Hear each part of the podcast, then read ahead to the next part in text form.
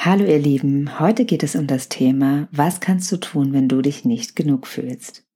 Manchmal wird das ausgelöst durch zu viel negatives Feedback, auch durch manchmal nur durch ein Wort oder einen Satz.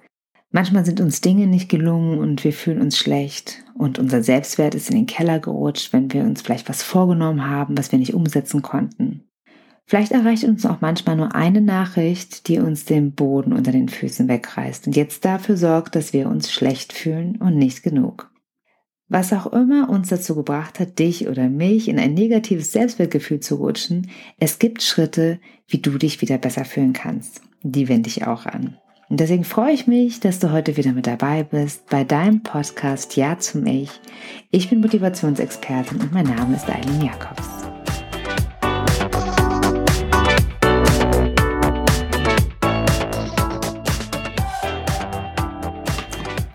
Vorher hat es mich ziemlich schnell aus der Bahn gehauen, wenn mir Dinge nicht so gelungen sind, wie ich es mir vorgestellt habe. Negatives Feedback habe ich mega persönlich genommen und mit Liebesentzug bin ich gar nicht klargekommen, wenn mir ein Mensch sehr, sehr wichtig war. Ich habe sofort gedacht, ich bin nicht genug und ich habe mich dementsprechend schuldig und schlecht gefühlt. Und so ging es nicht nur mir und so geht es auch manchmal nicht nur mir, sondern so geht es vielen Menschen, wie zum Beispiel Frieda. Frieda ist mega tough, glasklar, so eine richtig coole Macherin. Aber jeder in ihrem Umfeld weiß, dass man sie nicht kritisieren darf, denn sie geht sofort an die Decke. Mit ihr zu diskutieren ist super unangenehm, weil ihr Umfeld fühlt sich total zermalmt von ihr. Sie kann super diskutieren und auch findet mega Argumente. Doch das sorgt dafür, dass sich viele Menschen in ihrer Gegenwart schlecht fühlen, wenn sie austickt. Einige davon fühlen sich nicht mehr gut genug, nachdem sie mit ihr gesprochen haben obwohl eigentlich Frieda diejenige ist, die sich durch die Kritik nicht gut genug gefühlt hat. Das Muster ist, viele Menschen, die sich nicht gut genug fühlen, die werten andere ab, um ihren Selbstwert zu stabilisieren und sich damit wieder aufzuwerten. Also wenn du abgewertet wirst, ist es ganz oft ein Mechanismus, den andere benutzen, um sich selber wieder besser zu fühlen. Dann gibt es wiederum Leute, die sich nicht gut fühlen und die total in dieser Negativschleife bleiben. Also die sich abwerten lassen, abwerten lassen, abwerten lassen, die gar nicht andere Menschen abwerten, sondern die sich selber auspeitschen in einem inneren Dialog sozusagen. Das sind oft sehr liebe Menschen, die den Fehler sofort bei sich suchen und eigentlich nie darauf kommen würden, dass vielleicht andere auch Fehler machen. Und wo auch immer du unterwegs bist, ob du andere abwerten musst, wenn es dir nicht gut geht, oder ob du dich selber abwertest, wenn du dich nicht genug fühlst, wo auch immer du unterwegs bist, du darfst lernen, besser mit deinen Gefühlen umzugehen. Und dass das geht, das habe ich selbst gemerkt. Ich war es irgendwann satt, dass ich so empfindlich war und ich wusste, ich kann das nicht bleiben. Das macht das Leben so dermaßen anstrengend. Deswegen habe ich mir, bevor ich an meiner Persönlichkeit gearbeitet habe, alle möglichen Bücher über positive Psychologie reingezogen und habe versucht, all das umzusetzen, was da drin stand. Aber nur die Theorie funktioniert halt nicht. Wir können es nicht einfach hinsetzen und sagen, ich denke ab heute positiv. Alles, was mir gesagt wird, ist nur Feedback und keine sozusagen eine Reaktion, aus der ich lernen kann. Das so einfach ist es leider manchmal nicht. Deswegen musste ich da auch ein bisschen genauer reingucken und zuerst habe ich gelernt, dass eine Kritik an mir, ein negatives Feedback oder das Gefühl, dass ich etwas nicht hinbekommen habe, wie ich es mir vorgestellt habe, nicht mich als Mensch in Frage stellt, sondern ich habe gelernt, dass es um diese eine Sache geht und ich bin trotzdem noch ein guter und vollwertiger Mensch. Denn sich als kompletter Mensch in Frage zu stellen, wenn etwas nicht gelingt oder wenn wir ein negatives Feedback bekommen, ist ein kindliches Verhalten. Das habe ich auch erst gelernt, aber ähm, ja, es war eine super Erkenntnis. Es ist nämlich so, dass als Kind quasi nehmen wir Feedback sehr persönlich. Es liegt daran, dass unser Gehirn noch nicht komplett ausgebildet ist. Unsere Gefühle sitzen im limbischen System und das ist zwar schon angelegt, aber nicht komplett fertig, wenn wir geboren werden. Das heißt, im Laufe unseres, unseres kindlichen Lebens entwickelt sich das limbische System und sammelt quasi unsere Erfahrungen und unsere Verhaltensweisen werden geprägt. Das wird alles da gesammelt. Wir können aber erst später kognitiv verstehen, dass wenn ein Feedback oder eine Kritik kommt oder mir etwas nicht so gut gelungen ist, wie ich es mir vorgestellt habe, dass das nicht das große ganze Bild meines Wesens quasi in Frage stellen braucht, sondern dass es nur um diese eine Verhaltensweise geht, nur um diese eine Eigenschaft. Und das lernen wir im Prinzip, wenn wir ein gutes, ausgeprägtes Selbstbild entwickeln in unserer Kindheit. Das entsteht, wenn wir in gesunden Strukturen aufwachsen, mit wenig Traumata. Dann lernen wir mit Feedback umzugehen, dann lernen wir ein realistisches Selbstbild zu entwickeln. Passieren uns aber Dinge in der Kindheit, die jetzt nicht so schön sind, das ist ja bei jedem sehr individuell und immer wieder etwas anderes, dann kann es sein, dass wir ein Selbstbild kreieren, was negativer ist und nicht so realistisch, wie wir uns das eigentlich vorstellen. Das kann auch in die andere Richtung gehen. Wir können auch ein Selbstbild kreieren, was sehr, sehr positiv ist. Also wir lernen aus unseren Erfahrungen und daraus kreieren wir im Prinzip ein Selbstbild. Und dieses Selbstbild wirkt auch im Erwachsenenalter. Und das bedeutet, dass ich Kritik und Feedback und, ähm, sage ich jetzt mal, Niederlagen nicht persönlich nehmen muss, weil ich genau weiß, ich komme da wieder raus, ich kann das regeln und handeln und ich habe genug ähm, Selbstbewusstsein und Ressourcen, um das zu tun. Das heißt eigentlich im Umkehrschluss, dass wir als erwachsener Mensch auch sehr, sehr gut noch in unserem Selbstbild arbeiten dürfen, wenn es zu negativ ist. Deswegen darfst du mal checken, wie ist eigentlich dein Selbstbild? Ist es wirklich realistisch oder bekommst du ein Feedback und bekommst du Reaktionen, die du gar nicht glauben kannst von deinem Umfeld und den Mitmenschen? Da darfst du auch mal nachchecken, ob es da was zu nachjustieren gibt. Wenn du nämlich sehr viel positives Feedback bekommst und für viele Dinge gelobt wirst, du das aber nicht annehmen kannst, dann hat das was mit deinem Selbstbild zu tun.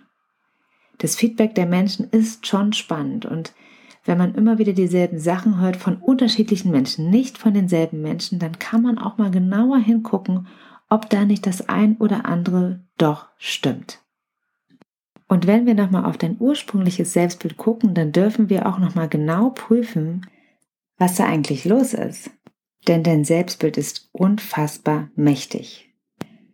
Und dieses Selbstbild wird beeinflusst von deinen Glaubenssätzen, von deinen Überzeugungen, von deinen Mustern, aber eben auch von deinen Verhaltensweisen und von deinen Fähigkeiten.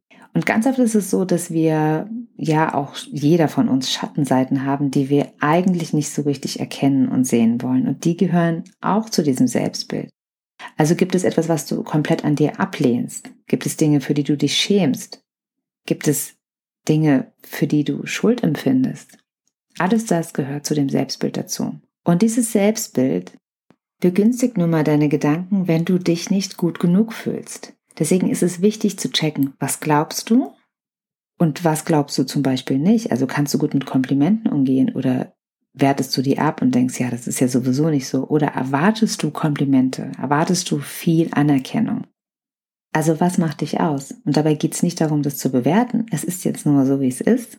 Wir sind an diesem Punkt angekommen, wir sind im Status quo und du darfst einfach mal checken, was ist dein Selbstbild? Und es ist auch kein Geheimnis, man kann ein Selbstbild natürlich verändern, weil wenn du das Gefühl, dass du dich nicht gut genug fühlst, nicht mehr so oft haben willst, dann macht es Sinn, mal das Selbstbild zu checken. Das heißt, es könnte Zeit sein für Veränderung. Und ich als NLPlerin weiß natürlich, dass wir unser Gehirn immer wieder neu vernetzen können.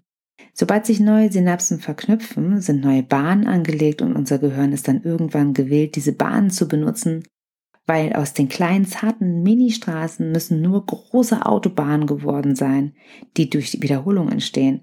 Und dann benutzt das Gehirn super gern diese Autobahn. Und nach der Theorie braucht Veränderung 21 Tage. Diese 21-Tage-Theorie wurde allerdings schon in den 50er Jahren von Maxwell Miles, einem plastischen Chirurgen, aufgestellt. Er stellte fest, dass zum Beispiel Patienten, die eine Gesichts-OP gehabt haben, 21 Tage brauchen, um sich an ihr neues Gesicht zu gewöhnen.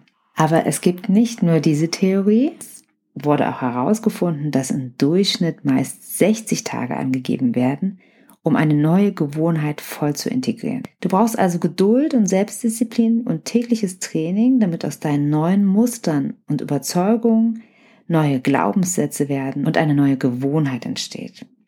Und es gibt so unzählig viele Methoden, die dieses Training abkürzen können. Dazu gehört NLP, Hypnose, systemische Ansätze oder Wingwave, die bei Musterveränderungen einfach ja dir so einen Schub geben.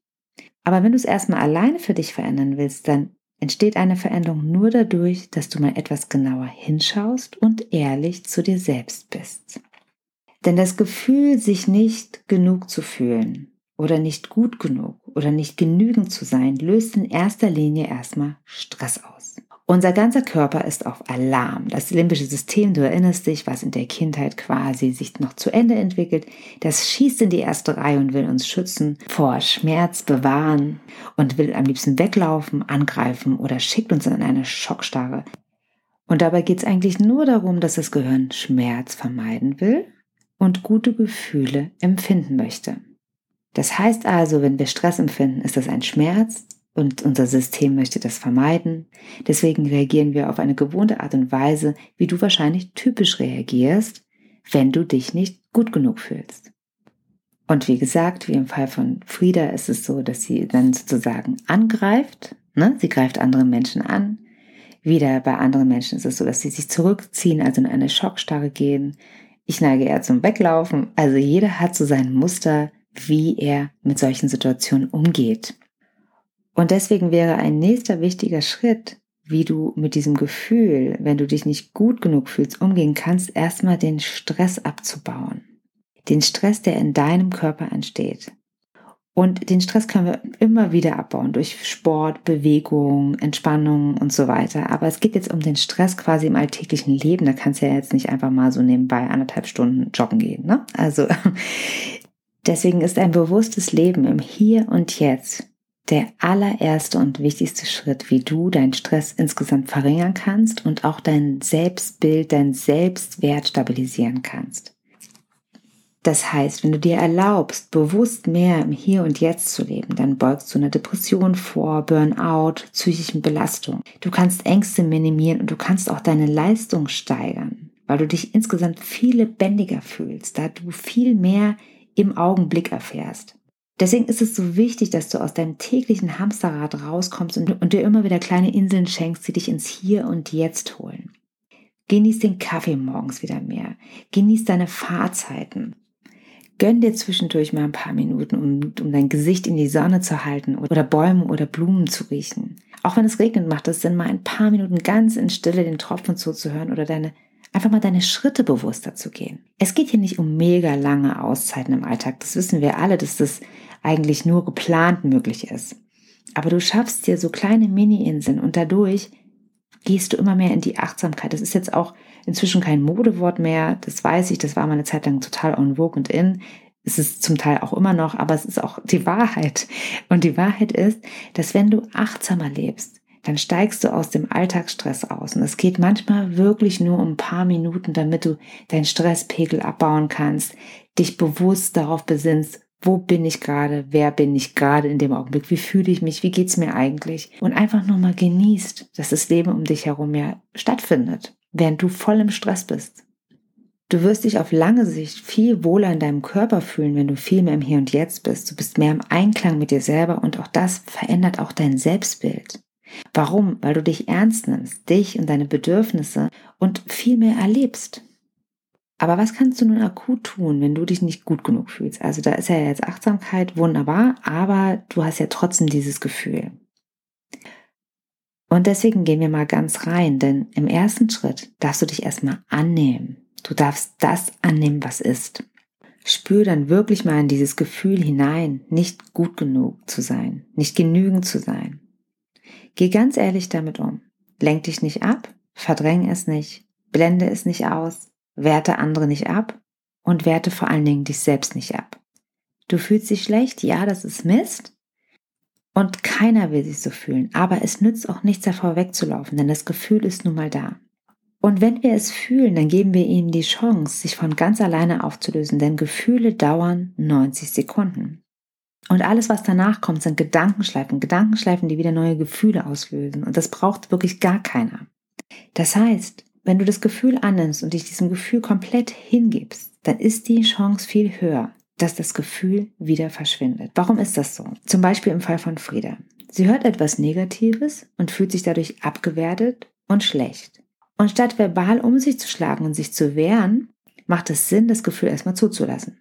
Das ist nicht einfach, weil es bedeutet, Schmerzen zu fühlen. Es bedeutet, sich ausgegrenzt zu fühlen und kritisiert zu werden. Das sind furchtbare Gefühle. Und diese Gefühle sind ähnlich schmerzhaft wie Verletzungen am Körper. Wir fühlen nun mal richtige Schmerzen, wenn wir uns schlecht fühlen. Und keiner will das, ich auch nicht. Dennoch habe ich mir inzwischen antrainiert, das Gefühl komplett zu fühlen, es einfach zuzulassen, nicht mehr wegzulaufen, sondern wirklich hineinzufühlen. Wie fühle ich mich eigentlich gerade? Wie geht's mir gerade? Was, was ist da in mir los? Mir geht's schlecht. Okay, ich fühle mich schlecht. Das einfach mal anzunehmen. Und dann passiert wirklich was ganz Wunderbares. Je mehr du das trainierst, desto schneller verschwinden diese Gefühle, weil das ist, denk an die 90 Sekunden Regel.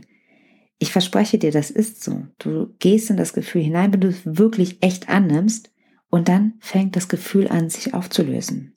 Allerdings löst es sich erst dann auf, wenn du es wirklich annimmst und dich nicht dagegen wehrst und Argumente suchst und findest. Es geht wirklich ums Annehmen. Und natürlich ist es nicht so leicht in unserer heutigen Gesellschaft, Gefühle ehrlich zuzugeben. Das ist ja gar nicht gewollt, weil wir sind leistungsorientiert, wir sollen funktionieren, wir sollen möglichst neutral bleiben und wir werden besonders hoch bewertet, wenn wir Dinge nicht persönlich nehmen und wenn wir nicht diskutieren und wenn wir nicht für uns kämpfen und, und, und uns für uns selbst einsetzen. Und ich sag mal, das ist alles Bullshit. Weil zum Menschen gehören nun mal Gefühle. Und alle Menschen, die ihre Gefühle abschneiden, weil das so gewünscht ist, die fühlen gar nichts mehr.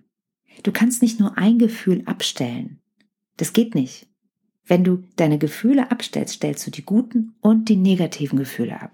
Und das ist so schade. Jemand, der viel fühlt, der fühlt auch viel Gutes.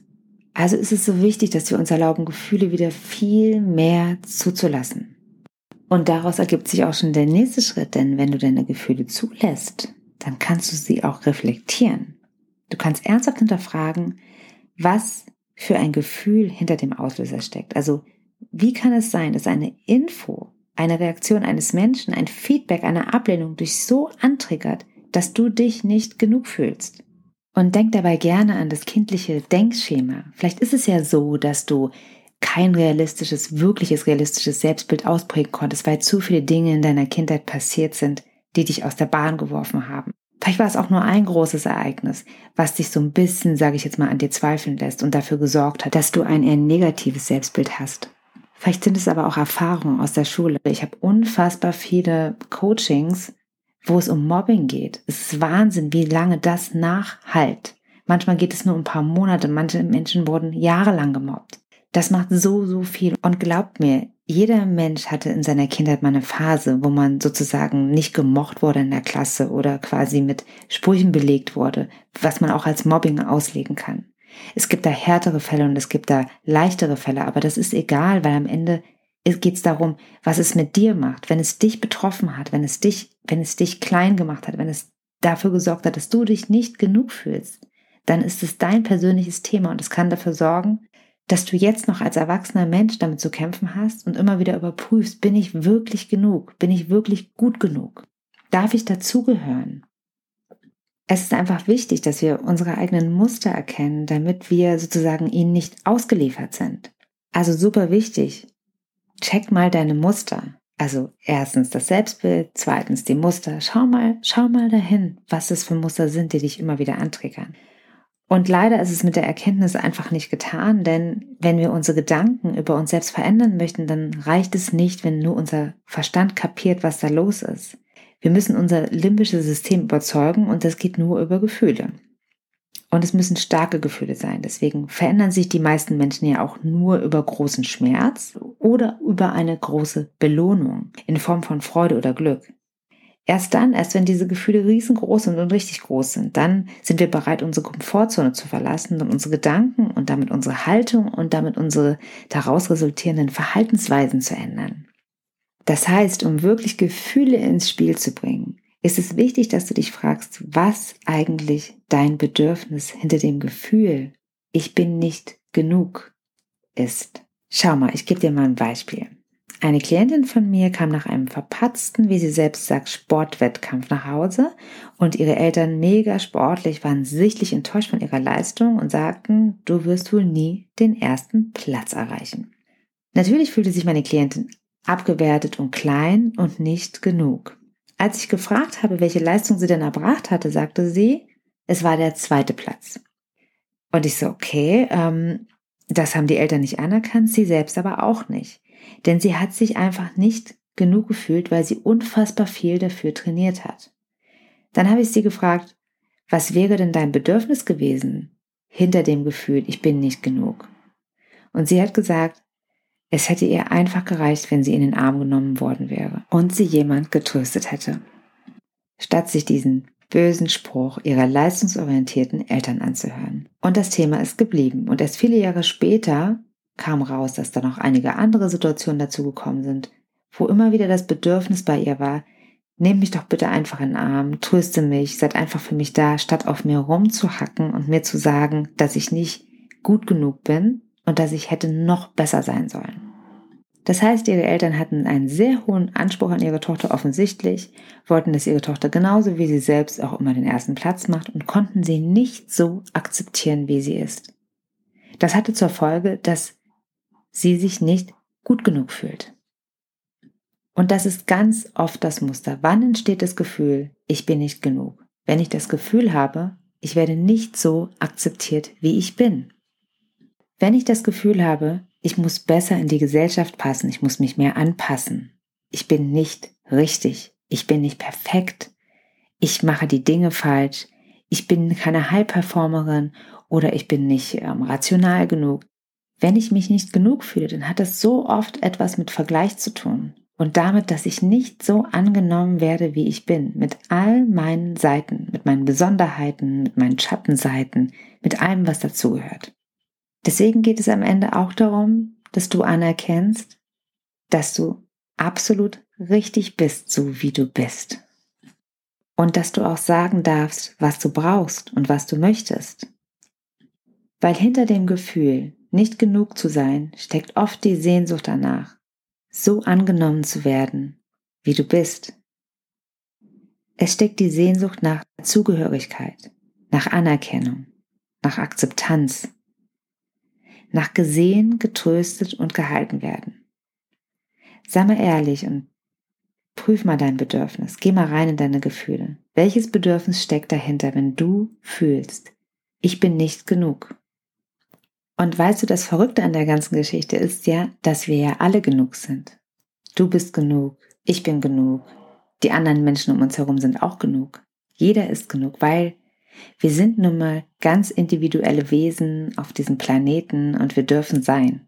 Mit all, mit allem, was wir haben, mit den positiven Dingen, mit den Schattenseiten, das gehört nun mal zu uns, zu uns dazu. Wir sind Menschen. Und Menschen sollten einfach leben. Und wenn du dann dein Bedürfnis wirklich fühlst und kennst, dann sorg dafür, dass es befriedigt wird. Sorg dafür, dass du dich mit Menschen umgibst, die dich so annehmen, wie du bist. Sorg dafür, dass du in den Arm genommen wirst, wenn du traurig bist oder wenn dir was etwas nicht so gut gelungen ist. Sorg einfach dafür, dass du in einem guten Zustand bist, so oft du kannst. Und dann, ganz automatisch, wirst du immer seltener das Gefühl haben, dass du nicht genug bist denn du bist genug.